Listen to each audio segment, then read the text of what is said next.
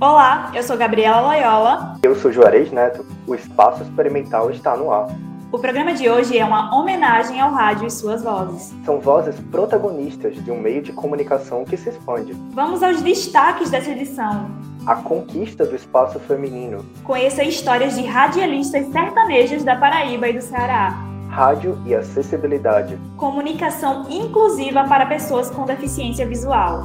Coberturas marcantes. Radialistas relembram o desastre da barragem de Camará. Anúncios no rádio. O mercado de publicidade nas ondas sonoras. O espaço experimental começa agora.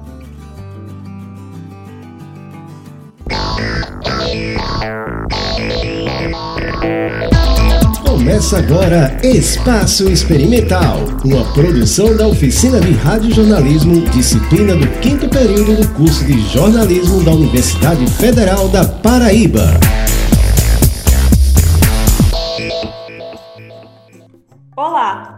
Sejam bem-vindos, bem-vindas e bem-vindes ao Espaço Experimental.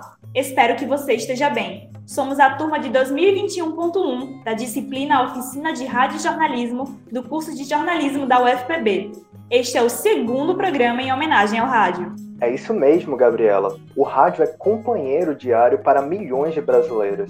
É através dele que muitas pessoas se sentem ouvidas e representadas. E por falar em representatividade, nós sabemos que no mercado de trabalho, inclusive da comunicação, as mulheres enfrentam diversos obstáculos, como desqualificação, assédio e menos oportunidades. Há séculos nós travamos lutas para conquistar nosso espaço, sermos ouvidas e respeitadas. Essa luta também está presente no rádio e quem nos conta isso são as próprias radialistas. Nesta reportagem de Amanda Pedrosa e Lua Lacerda, vamos conhecer desafios e conquistas de radialistas do sertão da Paraíba e do Ceará.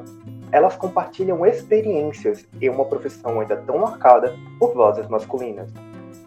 Sabemos que a experiência de homens e mulheres no mercado de trabalho não é a mesma. Historicamente, as mulheres enfrentam diversos obstáculos para exercerem a sua profissão. Para se ter ideia, entre 2019 e 2020, o Brasil registrou uma queda de 10% no número de mulheres empregadas. Em termos absolutos, isso significa uma queda de 4,2 milhões de mulheres ocupadas. No mesmo período, de acordo com a PNAD contínua, a queda na quantidade de homens ocupados foi de apenas 7,9%. Ou seja, embora o cenário seja diverso, diverso para todos, podemos notar que o impacto foi relativamente maior entre as mulheres, e as mulheres negras são as que mais sofrem com o desemprego. Já as assumidamente lésbicas, travestis e transexuais raramente são selecionadas para os cargos. E mesmo aquelas que conseguem serviços assalariados, com direitos trabalhistas e visibilidade, sofrem com a desqualificação constante no ambiente de trabalho. Sem contar as violências que marcam a trajetória de toda mulher, que não são poucas. Na comunicação, isso não é diferente. No mercado de trabalho do jornalismo, as mulheres seguem lutando por espaços e por direito à voz. E por falar em voz, são as locutoras e radialistas que trabalham duro em um setor que ainda é dominado pelas vozes masculinas. Por isso, hoje nós vamos apresentar três delas. A começar por Marcela Machado, que é jornalista, mestre em jornalismo e pesquisadora do tema Mulheres Pioneiras na Rádio Paraibana. Marcela, conta pra gente sobre a tua pesquisa. Eu entrevistei algumas radialistas que ingressaram no rádio entre as décadas de 1950 e 1990. O que a gente percebe pela trajetória delas é que, embora a presença feminina seja uma constante na história do rádio na Paraíba, elas não ocupavam todos os espaços e não tinham o mesmo protagonismo que as figuras masculinas, nem na apresentação de programas, nem para assumir cargos de chefia. Assim como no início da história do rádio, ainda há mulheres radialistas sendo a primeira a alguma coisa coisa, o que mostra que esse ainda é um lugar em construção. As radialistas no sertão buscam ampliar seus espaços e seus direitos para continuar trabalhando com suas vozes. No sertão central do Ceará, na cidade de Quixeramobim, quem protagoniza a cena do esporte é a apresentadora Claudenice Ramalho, do programa Arena 180 na Rádio Expandida Sertão TV. Ela nos fala sobre a importância da representatividade no rádio. Ver mulheres cada vez mais inseridas na comunicação é muito bacana porque você passa a ter espelhos, né? Se você me perguntasse há 10 anos atrás quais seriam os, os meus espelhos profissionalmente falando, só citaria homens. A radialista Isaurinha Reis começou sua carreira na fase experimental da Rádio Campo Maior, que foi ao ar em 1988. Nessa fase não haviam profissionais formados para atuarem na rádio sertaneja. Foram convidadas pessoas que se destacassem pela capacidade de leitura leitura e dicção para integrar a equipe do rádio. Isaurinha foi uma das indicadas pela desenvoltura na expressão oral e logo conquistou um espaço na Rádio Xeramobinense, com o programa Carnê Social, que esteve no ar por 17 anos e um trabalho pelo qual ela é reconhecida até hoje. Da hoje o povo quando me vê na rua, meus ouvintes da época, cantam na rua vinhetinha do programa de 17 anos atrás. Além da locução, Isaurinha passou a atuar também na produção de programas de rádio e atualmente apresenta o programa musical Enquanto Houver Saudade, na Rádio Canudos FM. O que eu trazia na bagagem era somente o desejo de realizar o sonho de infância e a ousadia de aceitar o convite que me foi feito pelo diretor-presidente. Hoje vejo que há uma abertura muito grande para a mulher conquistar o seu espaço no mercado de trabalho, inclusive na área da comunicação comunicação. Já Márcia Regiane, como ela mesma diz, é militante do rádio há 24 anos. É locutora de programas musicais na Arapuã FM em Cajazeiras, no sertão paraibano. Márcia, conta pra gente sobre como é a realidade de ser uma mulher radialista no sertão da Paraíba. É um desafio constante, como tudo na vida, por ser mulher, né, gente? Não só no sertão, mas acredito que em todo o Brasil, visto que ainda a presença masculina é muito forte no meio. Mas estamos aqui para vencer os obstáculos e provar que também somos capazes. E assim nós avançamos na conquista por mais direitos e mais espaços, e exatamente por isso, Lua Lacerda e Amanda Pedrosa para o Espaço Experimental. Ouça meu grito invadindo os teus ouvidos,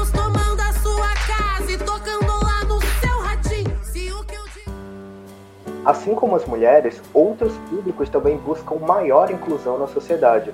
Segundo o IBGE, mais de 30 milhões de brasileiros convivem com alguma deficiência visual, e muitos usam o rádio para informação e lazer. Eu, Gabriela Loyola e minha colega Beatriz Viana conversamos com ouvintes e um radialista para entendermos como o rádio atua na inclusão de pessoas cegas. Atrás dos microfones, o repórter é responsável por transformar o fato em uma notícia detalhada e acessível ao público. Um exemplo disso são os jornalistas esportivos, com seu poder de desenhar as cenas com as palavras para quem não está vendo os jogos. Bruno Filho, apresentador do programa Momento do Esporte da rádio CBN João Pessoa, exerce o trabalho como radialista desde 1974. Produzir matérias esportivas e fazer narrações de futebol é uma arte.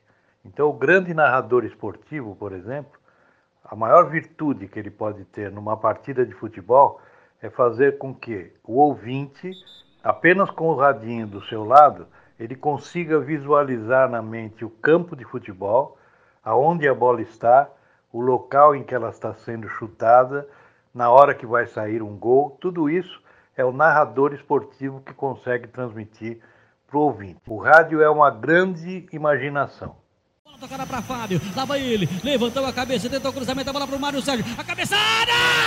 Pro gol!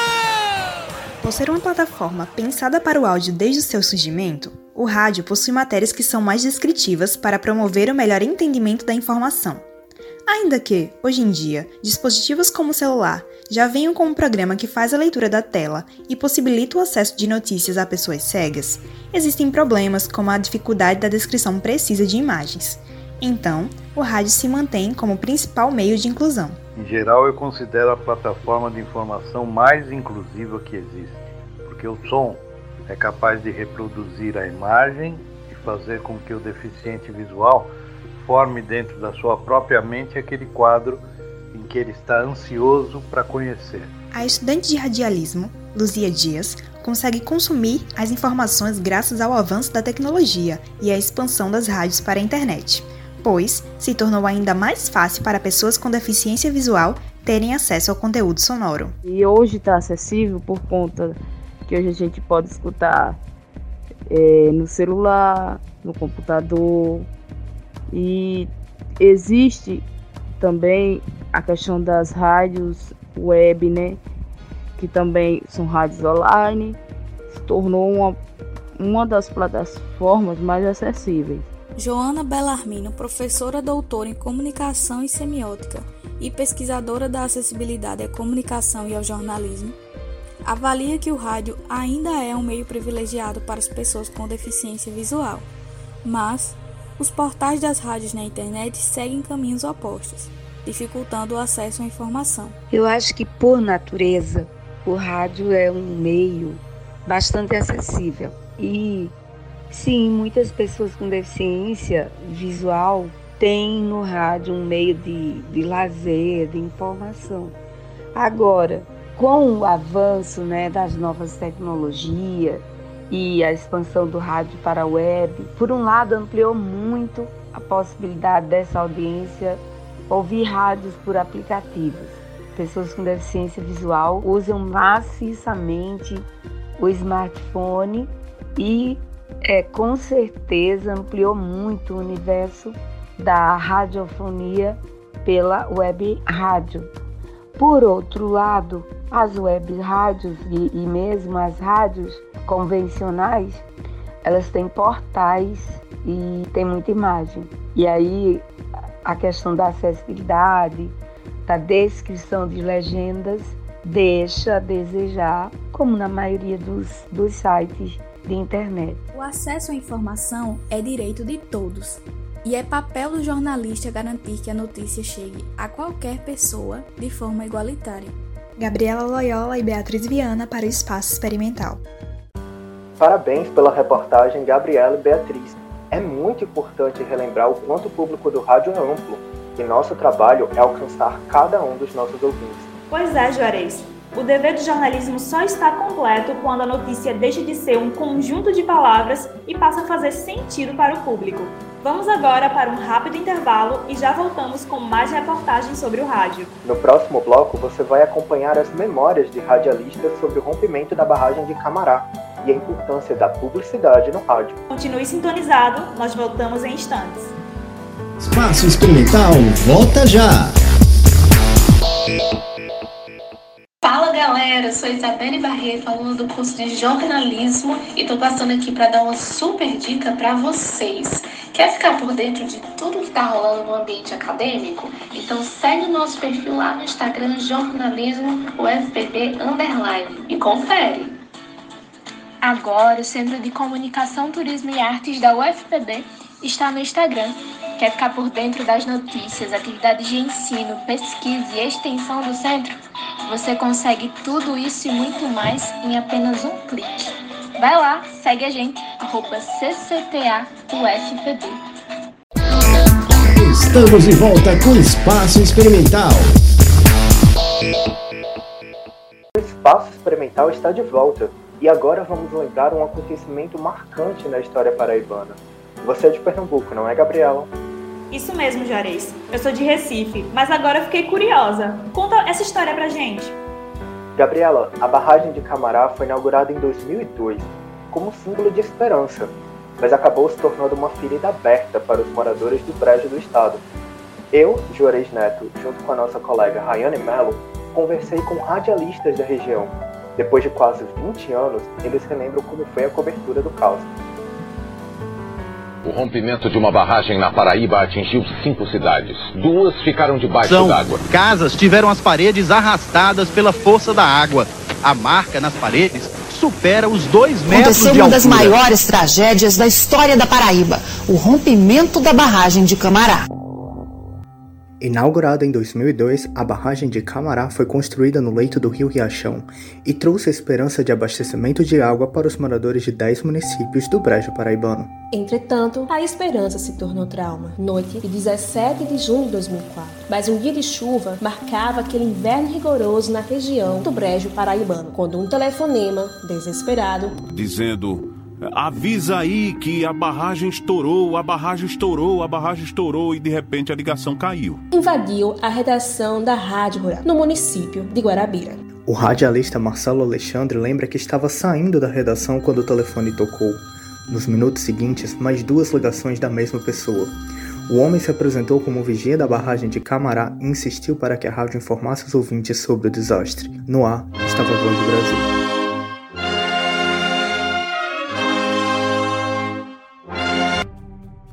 Atenção, moradores, saiam de suas casas urgentemente porque a barragem rompeu, está descendo muita água e logo vai atingir moradias. Salvem-se.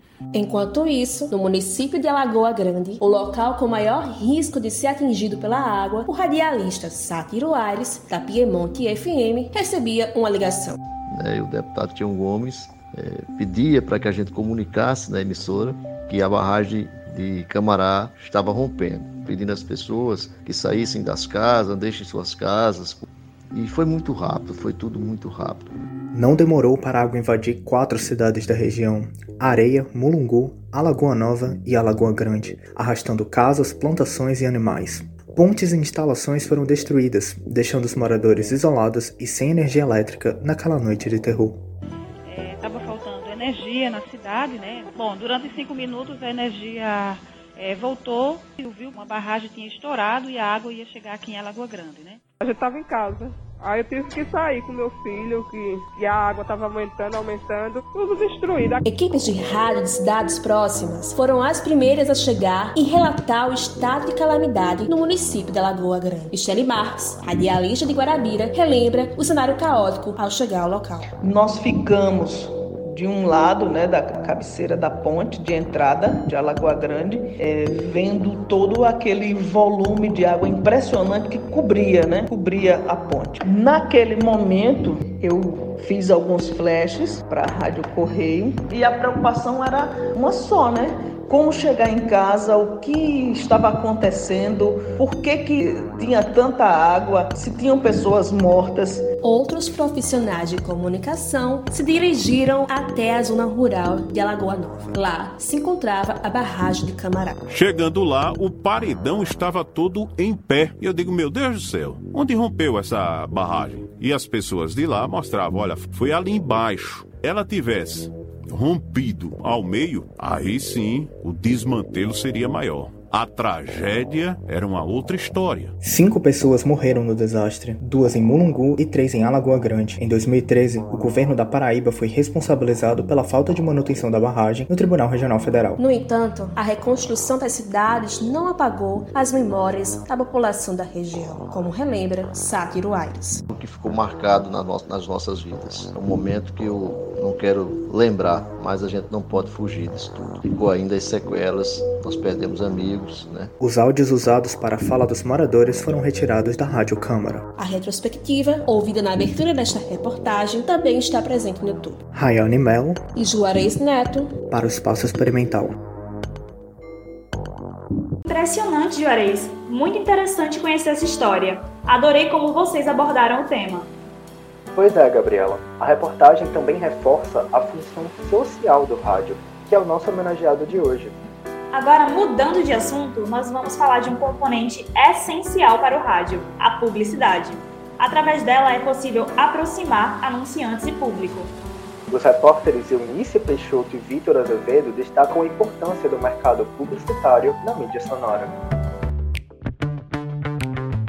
A importância do rádio para o contexto publicitário vai além das entrelinhas históricas. Em homenagem ao Dia Nacional do Rádio, no programa de hoje, falaremos sobre a contribuição da mídia para fortalecer marcas e aproximar o público.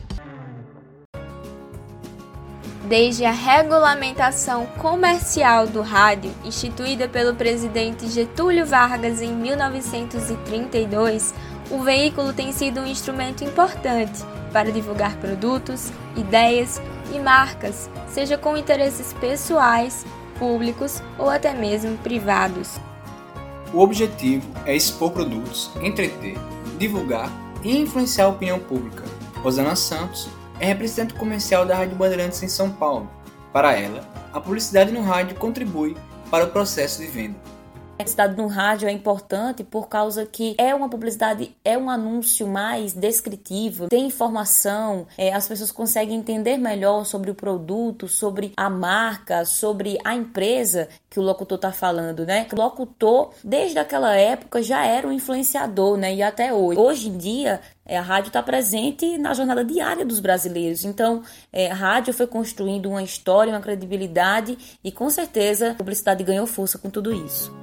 Para Alba Rangel, representante comercial da Rádio Tabajara de uma Pessoa desde 2014, o rádio favorece a aproximação com o ouvinte Todo mundo hoje precisa fazer propaganda, desde a pequena para a grande empresa. Para quê? Para que sempre a marca, sempre o nome esteja na cabeça das pessoas. E o rádio, ele vai muito mais além. Por quê? Você está fazendo um almoço, você está ouvindo um rádio, você está no carro, você está ouvindo um rádio. Então o rádio ele é muito acessível.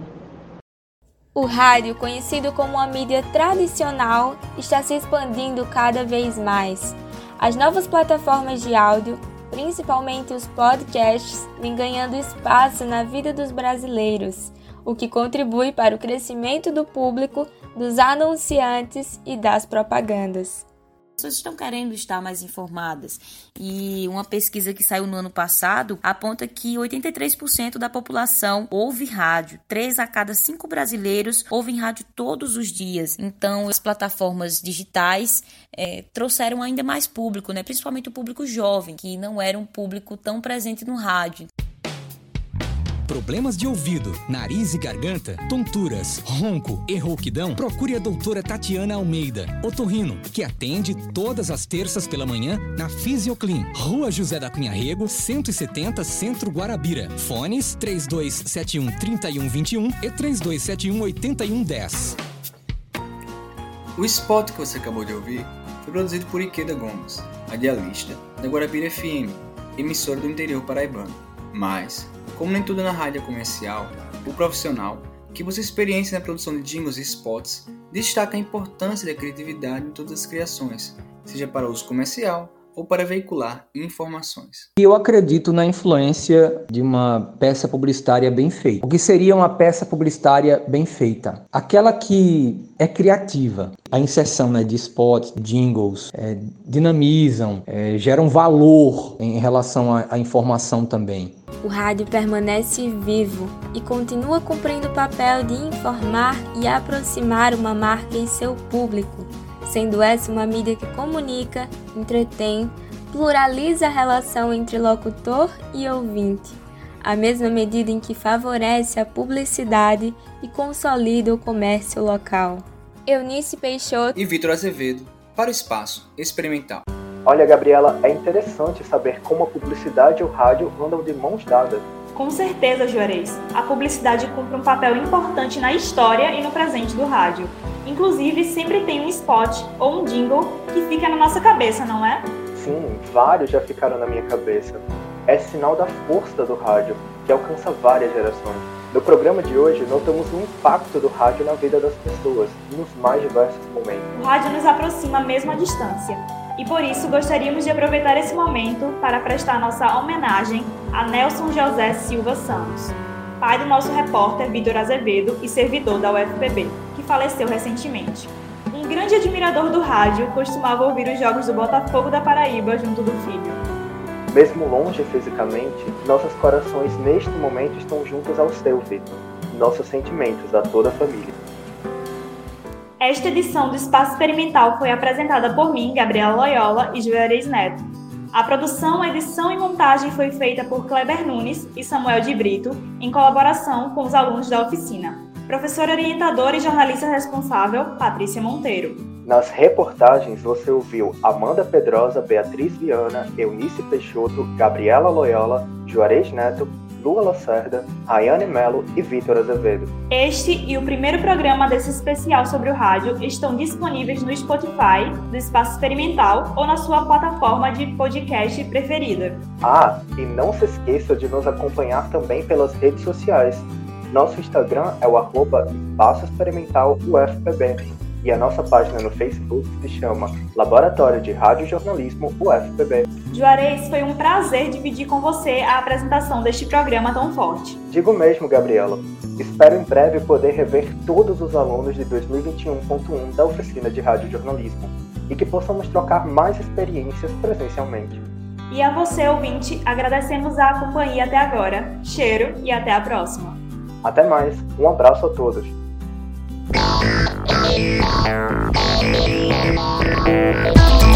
Você ouviu Espaço Experimental, programa da oficina de radiojornalismo do curso de jornalismo da Universidade Federal da Paraíba. Professora orientadora Patrícia Monteiro.